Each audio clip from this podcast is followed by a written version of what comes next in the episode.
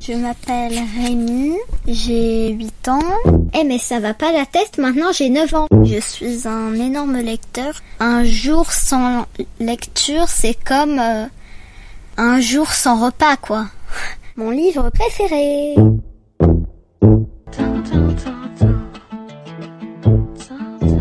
Aujourd'hui, je vais vous parler du livre intitulé Einstein vu par un ado et par ses potes de Natacha Quentin. C'est une biographie du célèbre physicien écrite comme une vidéo YouTube.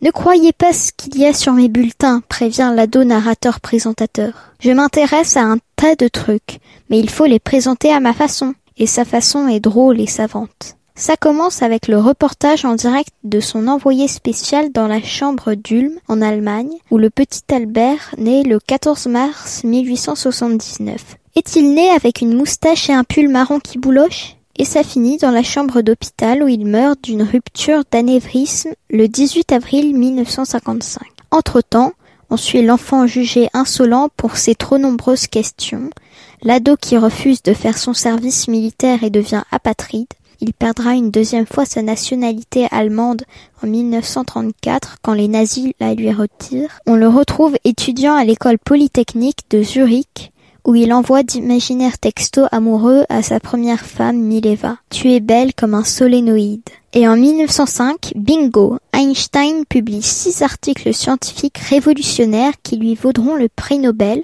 en montrant que la lumière est à la fois une onde et une particule élémentaire. Ce voyageur du cerveau laissait vagabonder sa pensée dans des Gedankenexperimenten où il inventait ses fabuleux concepts. On nous les explique avec des gags et des dessins. On apprend que les femmes s'évanouissaient en le voyant, mais aussi qu'il était un père assez nul.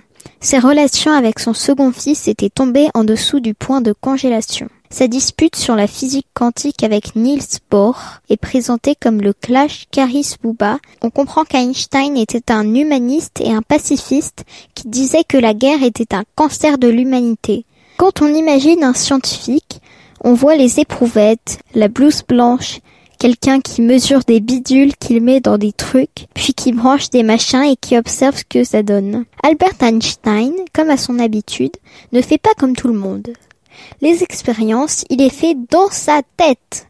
Il imagine des situations et en déduit des théories. Mais pas des trucs tout bêtes comme si je tartine de confiture les deux côtés d'une tranche de pain, devient-elle schizophrène en essayant à tout prix de tomber sur la face confiturée? Que nenni les pensées de monsieur sont bien plus nobles.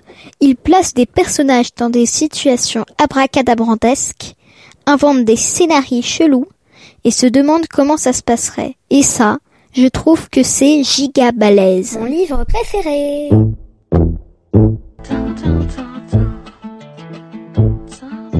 Einstein vu par un ado et par ses potes de Natacha Quentin illustré par Marie de Monty et publié aux éditions Pulp Fiction dans la collection 100% bio dès 8 ans.